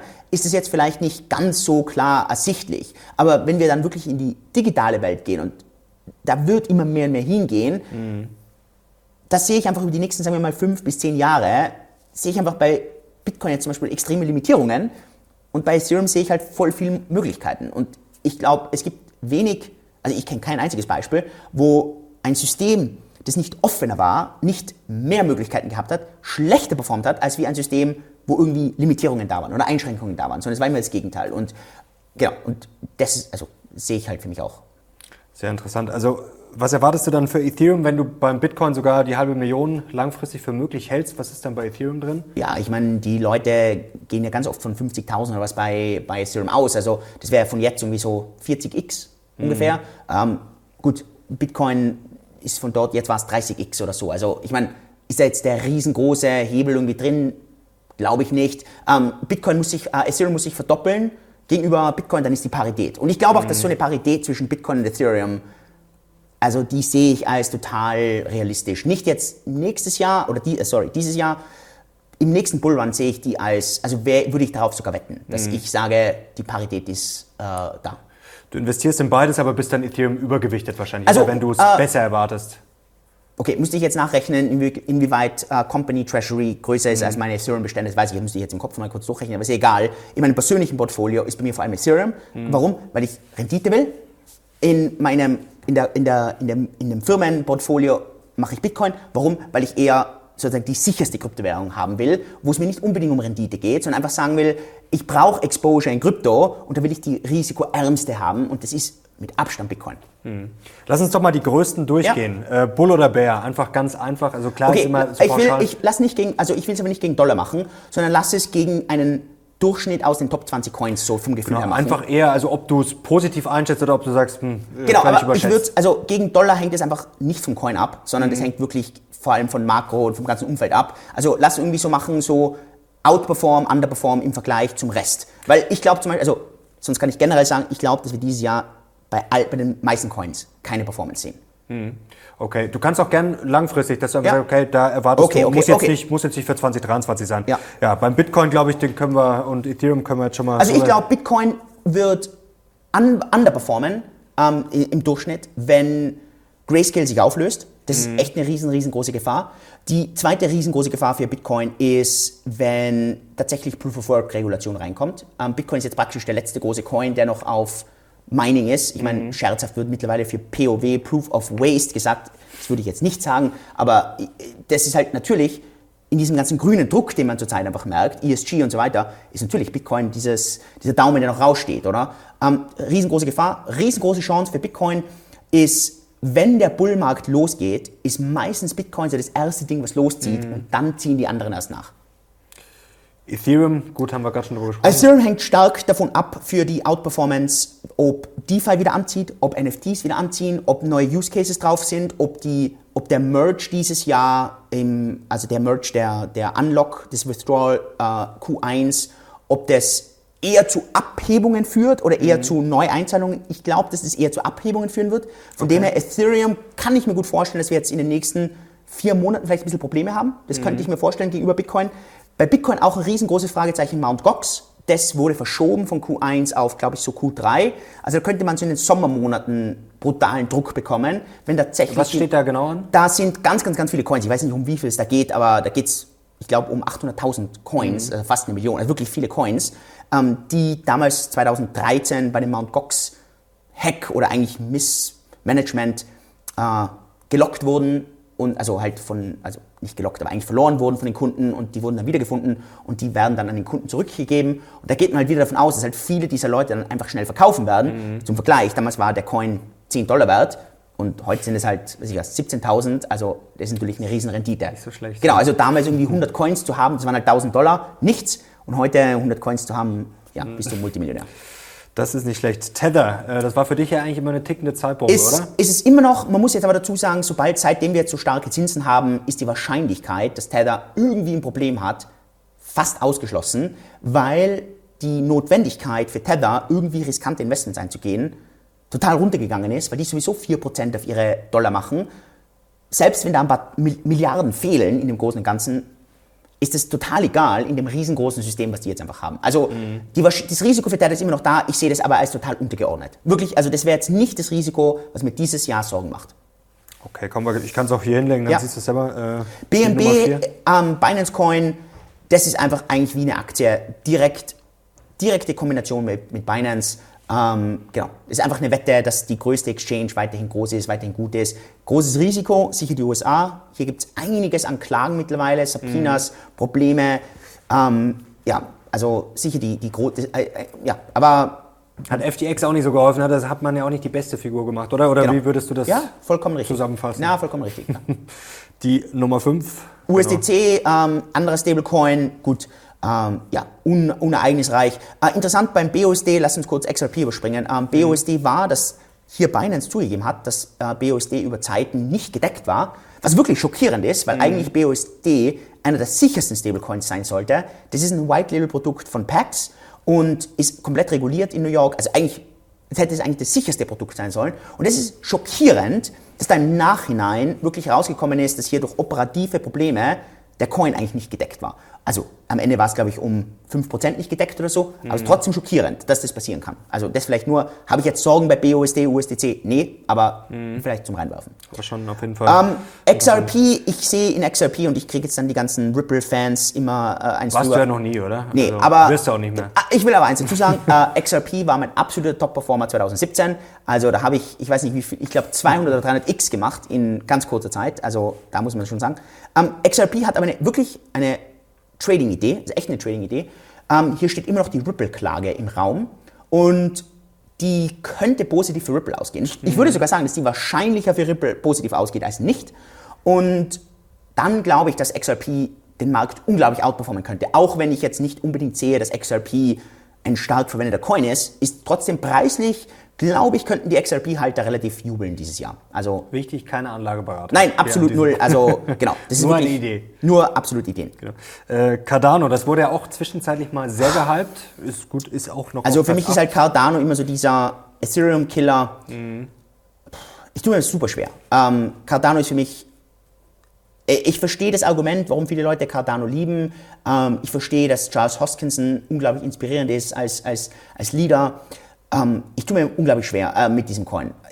Ich, ich, also man braucht es aus deiner Sicht nicht, wenn Ethereum erfolgreich ist. Ja, also das ist halt so das große Problem, glaube ich. Ich glaube, dass mhm. Cardano eigentlich fast nicht in der eigenen Macht hat, erfolgreich zu sein, weil es eher so die Alternative irgendwie ist, sollte Bitcoin nicht erfolgreich sein. Und das ist, glaube ich, ich glaube nicht, dass das so eine Situation ist, in der ich sein möchte, wo ich hergehe und sage, ich habe es eigentlich nicht selber in der, in der Hand. Mhm. Und das ist, sehe ich so ein bisschen als, als Cardano äh, Painpoint, oder? Ähm, die Stärke ist sicher, dass du halt eine unglaublich loyale Community hast, die unglaublich stark dahinter steht. Mhm. Doge ja, ist ja, nicht wegzukriegen, oder? Nee, ist nicht wegzukriegen, wird auch immer der Nummer 1 Meme-Coin sein. Äh, leidet sich ja jetzt extrem drunter, dass Twitter geleakt hat, dass hier die Twitter-Coins zwar kommen, aber keine Kryptowährungen sind, auch kein Doge ist. Mhm. Ähm, das hat, Doge wurde da ziemlich abgestraft dadurch. Ähm, und das sehe ich auch sicher so ein bisschen als, als großes Problem. Ich würde echt fast sogar sagen, Doge hängt halt super stark mit Elon Musk zusammen. Mhm. Ähm, also eigentlich ziemlich schockierend, aber ist so. Ist so, ja. Die Nummer 10 und dann haben wir Matic, noch zwei, zwei Ja, Matic, ähm, ich würde vielleicht sogar noch Cosmos reinnehmen, vielleicht nur so als, als mhm. dritten Coin ähm, oder als zusätzlichen. Ähm, Matic, ähm, bei denen, die wollen genauso Layer 2 bei Ethereum sein ähm, und das sehe ich als, als gute Richtung. Ähm, ist bei uns auch der, einer der nächsten Coins auf der Plattform, den wir bei uns listen. Äh, ja, nützen sicher viele gute Sachen in Kombination aus. Also mhm. bauen auf dem Erfolg von, von Ethereum auf. Also meiner Ansicht nach eine, wird, wird okay performen. Weil einfach auch kein Ries, also die, die, die haben diesen Netzwerkeffekt einfach. Mhm. Und wird, wird, wird Matic je so groß werden wie Ethereum? Nö, auf keinen Fall, aber äh, gute Richtung. Ähm, genau, also vielleicht Polkadot ähm, die versuchen sich so ein bisschen so als Layer Zero irgendwie zu etablieren. Ähm, ich tue mir da total schwer, das irgendwie zu glauben. Ähm, Polkadot weiß ich nicht zu hundertprozentig. Ähm, sicher auch nicht so gut, dass Gavin Wood hier immer sich mehr zurückzieht, also mhm. einer der wirklich der absoluten Galionsfiguren. Äh, Cosmos auf der anderen Seite finde ich einen super spannenden Ansatz. Also wenn es darum geht, Layer Zero, glaube ich immer, dass zwischen den zwei ähm, Cosmos eher die, die Nase vorn hat. Ähm, Solana, ich, ich glaube, dass, das, ja, ich glaub, genau. dass Solana ein, eine ja, ich glaube, dass Solana eine super spannende Chance hat. Um, ähm, und nicht, dass es jetzt eine easy Chance ist, aber mit dem Downfall von FTX hat sicher Solana brutal eingesteckt. Die Community hat, ist dadurch extrem zusammengeschweißt. Die mhm. Leute, die, die, die Söldner waren, sind alle raus und die Missionare sind übrig geblieben. Und das ist oft nicht so schlecht für eine Community. Und in dem Fall jetzt bei Solana kann ich mir, kann ich mir vorstellen, dass eine super schöne Performance hinlegt. Wie gesagt, ähm, mit riesengroßem Risiko. Also darf man nicht vergessen, der Nummer 1 äh, Liquiditätsgeber und Trommler SBF ist weg und das ist natürlich ein, ein, ein Thema. Ja. Vielleicht eine letzte Sache, ich würde gerne DeFi-Chain noch erwähnen, weil das bei mir auch natürlich viel in der Community auch immer diskutiert wird. Ähm, ich selbst, das wissen die Leute, habe eine recht große Position in DeFi-Chain. Ich glaube, DeFi-Chains große Schwäche dieses Jahr ist zurzeit der Stablecoin. Der muss gefixt werden. Der steht bei 70 Cent zurzeit, mhm. muss natürlich wieder rauf auf einen Dollar. Ähm, das, der ist ein algorithmischer Stablecoin, hat extrem dadurch gelitten, dass äh, Terra Luna abverkauft hat, ist ein anderes System. Das muss sich lösen und wenn das nicht gelöst wird, dann glaube ich, hat die Community einfach langfristig ein Problem und das muss gelöst werden. Und das ist ein absolutes Muss. Und ich glaube, das nächste ist einfach, dass diese Anbindung an Ethereum immer stärker und stärker und stärker kommen muss. Die hätte meiner Ansicht nach letztes Jahr schon kommen sollen und genau, kommt halt also dann dieses Jahr. Und ich glaube, dass das ein, ein starker Faktor ist. Das sehe ich wahrscheinlich so im, im Großen, wenn man sich überlegt, bei den ganzen Coins jetzt. Mhm. Outperformance, Underperformance, wenn halt die einen Faktoren nicht eintreten oder die anderen schon. Sehr spannend, Leute. Jetzt bin ich mal gespannt, ob ihr noch einen Geheimtipp habt, wo ihr sagt, ja, das habt ihr auf dem Zettel. Jetzt könnt ihr mal eure Krypto-Expertise hier in den Kommentaren ja, unter Beweis stellen. Mal schauen, was da kommt, noch das eine oder andere. Gibt es noch irgendeinen so Geheimtipp, wo du sagst, das hat vielleicht noch gar keiner so auf dem Zettel? Ähm, oder ist das momentan sehr schwer, sage ich mal, in so ganz kleinere Sachen zu gehen? Ähm, ist das vielleicht momentan vielleicht ich würd, eine ganz, ganz schlechte also Idee? Ich glaube, dass zum Beispiel, ein, also wo ganz viele Leute einfach total große Hoffnung haben, sind diese Gaming-Coins zurzeit. Mhm. Die sind auch extrem abgestraft worden geworden. Ich bin super skeptisch, was diese Gaming Coins angeht. Also, Warum? Weil ich verstehe den Nutzen nicht davon. Also du kriegst den Coin, für das du spielst, aber es gibt nicht wirklich jetzt wieder einen Nutzen, wie dieser Coin tatsächlich funktionieren sollte, sondern es war halt wirklich einfach, also es ist so echt so ein Fehlgedanke. Die Leute glauben, dass Arbeit wert ist. Ist aber nicht, sondern Nutzen ist wert. Und nur weil du etwas arbeitest, heißt es nicht, dass das jetzt wirklich wertvoll ist. Und aus dem Grund war so dieser Glaube, ich spiele ein Spiel und ich arbeite mich in dem Spiel rauf und jetzt kriege ich was und deswegen hat es einen Wert. Das hat es aber nicht, sondern es hat es nur, wenn du dieses Ding dann für irgendwas verwenden kannst. Also weil es entweder ein Status ist oder weil es irgendwie etwas eintauschbar ist. Und ich sehe kein einziges Spiel, das das irgendwie gut gelöst hat. Das heißt nicht, dass jetzt irgendwie nicht dieses Jahr Gaming Coins kommen, die das schaffen würden. Mhm. Bei den bestehenden tue ich mir total schwer. Wie funktioniert denn das eigentlich? Da gibt es zum Beispiel, ich kenne zum Beispiel dieses Eispoker. Ich bin jetzt ja kein Experte dafür, wirklich nicht, aber da wird dann irgendwie Poker gespielt und da wird dir irgendwie ja. was produziert. Ja. Aber woher kommt das? Ja, einfach aus dem, aus, aus dem Algorithmus. Aus, aus dem okay. Algorithmus. Und die Idee ist sozusagen, also, so, so der Fehlglaube auch bei, bei Bitcoin-Minern, oder? Die sagen, ja, das Bitcoin-Mining erzeugt Wert. Es erzeugt überhaupt keinen Wert, sondern es ist einfach nur eine Beweisleistung. Ohne dass Bitcoin keinen Wert hat, ist Mining auch nichts wert, oder? Also die Arbeit selbst, also mit einem Pickel wie ein Blöder im Boden reinzuhauen, irgendwas umzugraben und dann wieder zuzumachen, du hast zwar mega hart gearbeitet, aber es hat keinen Wert, oder? Also das, Arbeit ist nicht wert. Und das ist beim Pokerspielen oder bei den ganzen Spielen das Gleiche. Und ich glaube, dass halt über Zeit, gerade in so einer Hype-Phase, die Leute gerne reingetrickst werden und sich halt denken, ja, ich habe jetzt voll hart gearbeitet, ich habe mich ins Level 20 hochgearbeitet, habe tausende von diesen Coins die müssen jetzt unglaublich viel wert sein. Nur weil du jetzt dafür irgendwie viel reingearbeitet hast, heißt nicht, dass irgendjemand anderer sich dafür interessiert und dir irgendwas Signifikantes für deine Coins gibt. Und keine Ahnung, gibt es da bessere Lösungen? Wahrscheinlich, aber ich sehe die in den derzeitigen Spielen noch nicht. Mhm. Genau das gleiche beim NFT-Markt. Ich glaube, beim NFT-Markt, da werden 99,9% der NFTs sich nie wiederholen, sondern ein paar der Blue Chips, die werden weiterhin da sein.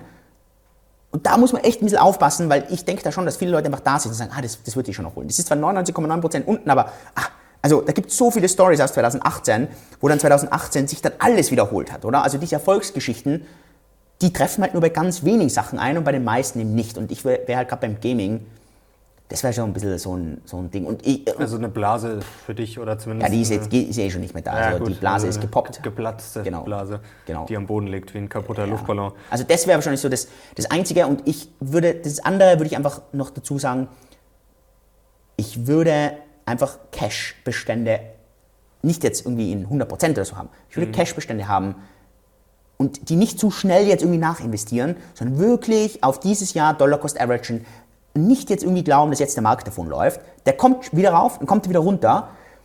Und ja, und lieber, und ich, das, das Beispiel, das ich mir gebe, ist, lieber die Samen säen, wenn ich garantiert weiß, dass der Frühling da ist und nicht den allerersten Frühlingstag versuchen zu erwischen und dann wieder das Risiko haben, dass wir wieder einen Winter, Wintereinbruch haben, mhm. sondern wirklich lieber warten, es ist Mai, wuff, jetzt, jetzt kommt nichts mehr, jetzt, jetzt, jetzt wachsen meine, meine, meine Pflanzen auf jeden Fall. Und lieber das, also das Beispiel sozusagen, lieber ein bisschen warten, bis man mehr Kapital nachschiebt. Aber, und jetzt ähm, auch das Wichtige, niemand weiß wann. Und deswegen, bei mir wird es dieses Jahr, also das Grund, der Grundtenor dieses Jahr wird, es ist langweilig. Und deswegen mache ich Dollar Cost Averaging. Und das wird das ganze Jahr bei mir sein. Also bei mir wird das ganze Jahr sein, mhm. Fiat-Bestände in Krypto und in Aktien wieder hinein. Und ich gehe davon aus, dass ich mit Jahresende nicht jetzt eine All-Time-High-Position in Krypto habe oder in Aktien habe, aber einfach wieder eine deutlich aggressivere, also keine defensive mehr, sondern deutlich aggressiver. Ich glaube, wenn wir jetzt, ich weiß nicht, wann wir das nächste Mal reden, aber sagen wir, es ist in einem Jahr, sitzen wir sicher da und sagen, Krypto hat sich wenig bewegt, vielleicht ist leicht drauf, vielleicht leicht runter, aber ich bin jetzt deutlich aggressiver aufgestellt, ich habe gute Einstiegspreise bekommen, mhm. super soliden Teil von meinem Portfolio jetzt in Krypto und, und äh, Bull Market. Vielleicht noch eine Frage, jetzt kommen wir langsam zum Ende. Ähm, die höheren Zinsen, mhm. die haben ja schon einiges verändert. Jetzt ist mal die Frage, was verändern die denn in der Praxis? Ähm, zum Beispiel bei dir. Merkst ja, du das irgendwie? Ich glaube noch also, gar nicht, weil sie viel zu kurz sind, sondern zurzeit ist es eher eine Projektion. Mhm. Ähm, und das braucht ja auch, äh, Experten sagen sechs bis zwölf Monate, da gibt es ja viele Prognosen, 100. dass es halt dauert. Also das glaubst du schlägt noch richtig ich rein? Ich brauche, das, das, ist, das noch was reinschlägt. Und das schlägt deshalb rein, weil niemand, der sich zurzeit Geld ausleihen muss, leiht sich auf lange Sicht Geld aus. Das ist ja dumm. Niemand. Deswegen, also zurzeit gibt es ja auch ganz viele Leute, die sagen, wenn du zurzeit Geld verleihst, also wenn du Anleihen kaufst, macht total, macht total Sinn, langfristige Staatsanleihen zu kaufen, mhm. auf 10, 30 Jahre, weil du auf 10, 30 Jahre nie mehr wieder oder es ist unwahrscheinlich so hohe Zinsen siehst.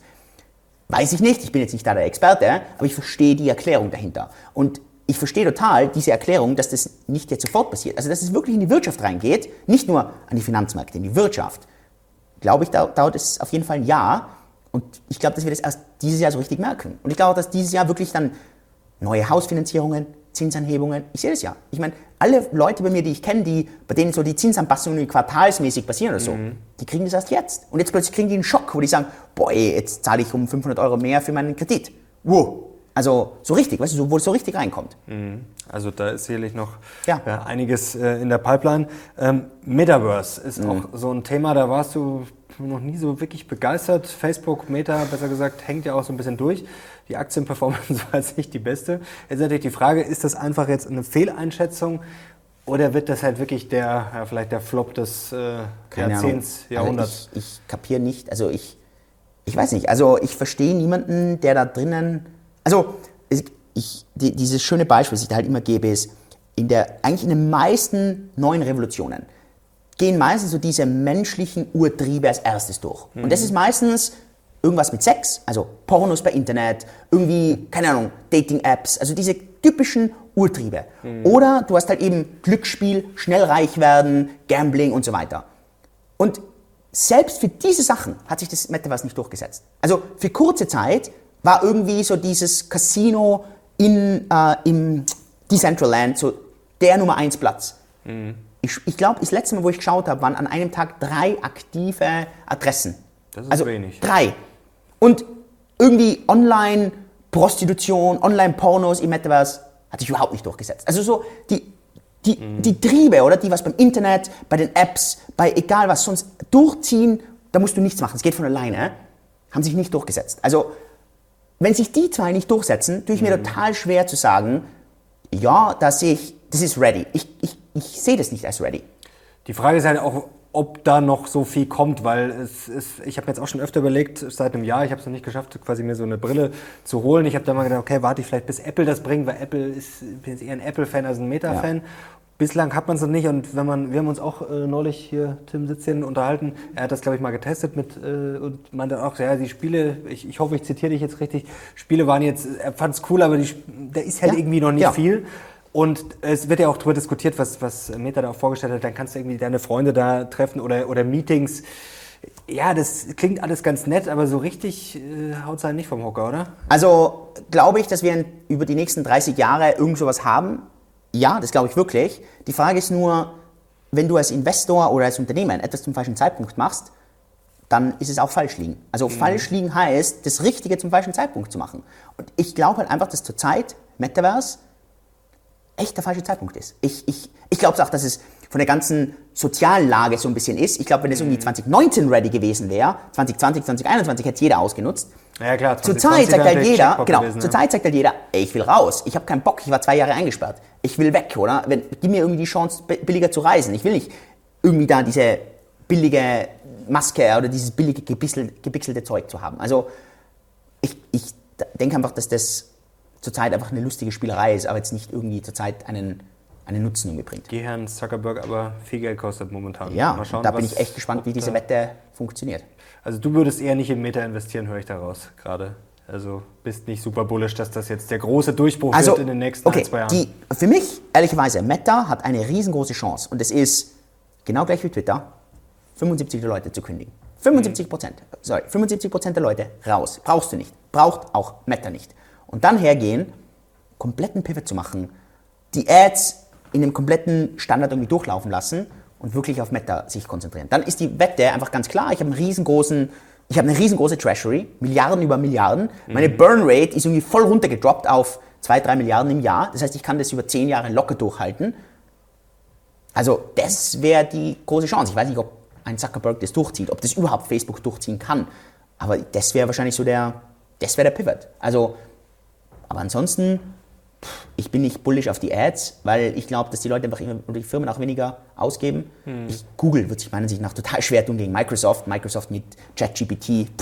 Genau, da ja. wollte ich dich eh noch fragen. Ja. Äh, da bist du bullish, oder? Für voll. OpenAI, ChatGPT. Also ich bin voll bullish auf die, das ist auch interessant, ich bin voll bullish auf die AI-Sache. Ich, ich finde das echt, also muss ich ehrlich sagen, begeisternd. Also aber wo ist da der Nutzen? Ich habe es auch schon ausprobiert, ich finde es auch sehr interessant, es ist beeindruckend, aber man fragt sich dann auch schnell, zum Beispiel jetzt als Unternehmer, ähm, ja, für was brauchst du das? Nee, also wo ich schon zum Beispiel merke, ist, wenn ich jetzt zum Beispiel ähm, Taglines für eine E-Mail brauche, äh, mhm. YouTube, äh, äh, Titel zum Beispiel, also da finde ich, das ist schon, oder auch wenn ich dann wirklich eingebe und sage, okay, äh, gib mir ein Bild von und dann beschreibe ich das, dann kriege ich halt ein Bild, das ich auch verwenden kann, oder? Und das ist halt mhm. echt, also das, aber jetzt kommt der Punkt und da vielleicht kommen wir rein. Ähm, wie schaut das Geschäftsmodell aus? Also mhm. wo ist dann wirklich das, wo dann jemand genau. hergeht und sagt, da bezahle ich jetzt oder wie funktioniert da die, das, das Businessmodell? Da tue ich mir total schwer, aber ich mhm. glaube, dass das für Microsoft und gerade spezifisch für Microsoft unglaublich interessant sein kann, das bei sich zum Beispiel in Word einzubauen, mhm. in, in, in PowerPoint einzubauen, ähm, in Bing, in die Suchmaschine irgendwie einzubauen. Also ich sehe das als nicht als eigenständiges Produkt, glaube ich, wird sich OpenAI super schwer tun. Aber ich glaube, so wie das ja Microsoft auch will, die, haben ja, die wollen ja, glaube ich, 10 Milliarden investieren, 75 Prozent der Gewinne. Äh, ich glaube, danach gehören die 49 Prozent der Firma. Also so richtig crazy, also wirklich, die fahren voll rein. Ähm, da kann ich mir das schon vorstellen, dass Microsoft der große Gewinner aus dem Ganzen ein bisschen ist. Auf jeden Fall spannend, wenn sie, da ist ja schon viel da, wenn man es da smart integriert, auf jeden Fall, klar. Total, genau. Und das ist, glaube ich, der, also das ist, glaube ich, so das. Weißt du, dass du hergehst und zum Beispiel sagst so als, also Beispiel, wie viele Leute können denn heute noch gut schreiben? Ganz wenige. Aber wenn du dann jemanden hast, der halt irgendwie was schreibt und dann sagst du, hey, äh, kannst du mir das bitte richtig professionell schreiben? Plupp! Und dann wird dieser Ding einfach richtig sauber, richtig schön, richtig gut geschrieben. Und da glaube ich halt einfach, dass ChatGPT das wirklich richtig, richtig gut macht im Vergleich zu dem, was wir irgendwie jetzt haben. Der Punkt, wo du natürlich recht hast, das ist ein diminishing return. Das mhm. ist, wird eine Commodity, das ist ein Race to the bottom. Jeder wird nachziehen und der Frage wird dann am Ende der Vorteil sein, aber Microsoft scheint hier halt unglaublich schnell zu sein. Das ist doch ein super Schlusswort. Ja. Julian, danke dir. Das hat wie immer großen Spaß gemacht. Ich hoffe, wir sehen uns alle, ja, alle spätestens in einem Jahr wieder. Ja, wenn ich zu Weihnachten wieder mit meinen Eltern bin. Oder wenn ich vielleicht mal in Singapur bin. Mal schauen. Gerne, das ist immer eingeladen. Mal schaffe. Julian, danke. danke. dir. Danke euch. Ja, wir halten fest. Also Bitcoin, du traust ihm die halbe Million langfristig ja. zu, rechnest aber damit, dass die Leute noch richtig heulen werden. Also ja. das ist, äh, ja, bisschen gemischte Stimmung heute bei dem Video. Teilweise sehr optimistisch, teilweise ja. eher nicht so. Danke dir, danke euch. Wir haben, glaube ich, einiges geliefert an Stoff für Kommentare. Bin jetzt sehr gespannt auf euer Feedback, wenn es euch gefallen hat. Wenn ihr Julian wieder sehen wollt, natürlich gerne Daumen hoch und natürlich abonnieren, um dann den Weihnachtsbesuch nächstes Jahr dann hier auf dem Kanal von Julian nicht zu verpassen. Danke dir, danke, danke. euch. Wir sind jetzt raus. Bis zum nächsten Mal. Ciao.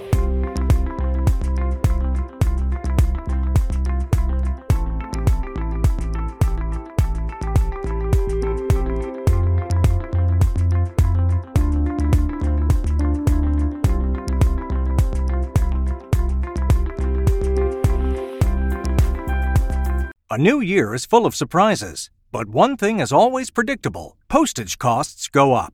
Stamps.com gives you crazy discounts of up to 89% off USPS and UPS services. So when postage goes up, your business will barely notice the change. Stamps.com is like your own personal post office, wherever you are. You can even take care of orders on the go with the mobile app. No lines, no traffic, no waiting. Schedule package pickups, automatically find the cheapest and fastest shipping options, and seamlessly connect with every major marketplace and shopping cart. There's even a supply store where you can stock up on mailing supplies, labels, even printers. Stamps.com has been indispensable for over 1 million businesses just like yours. All you need is a computer or phone and printer. Take a chunk out of your mailing and shipping costs this year with Stamps.com. Sign up with promo code PROGRAM for a special offer that includes a four week trial, plus free postage and a free digital scale. No long term commitments or contracts. That's stamps.com code PROGRAM.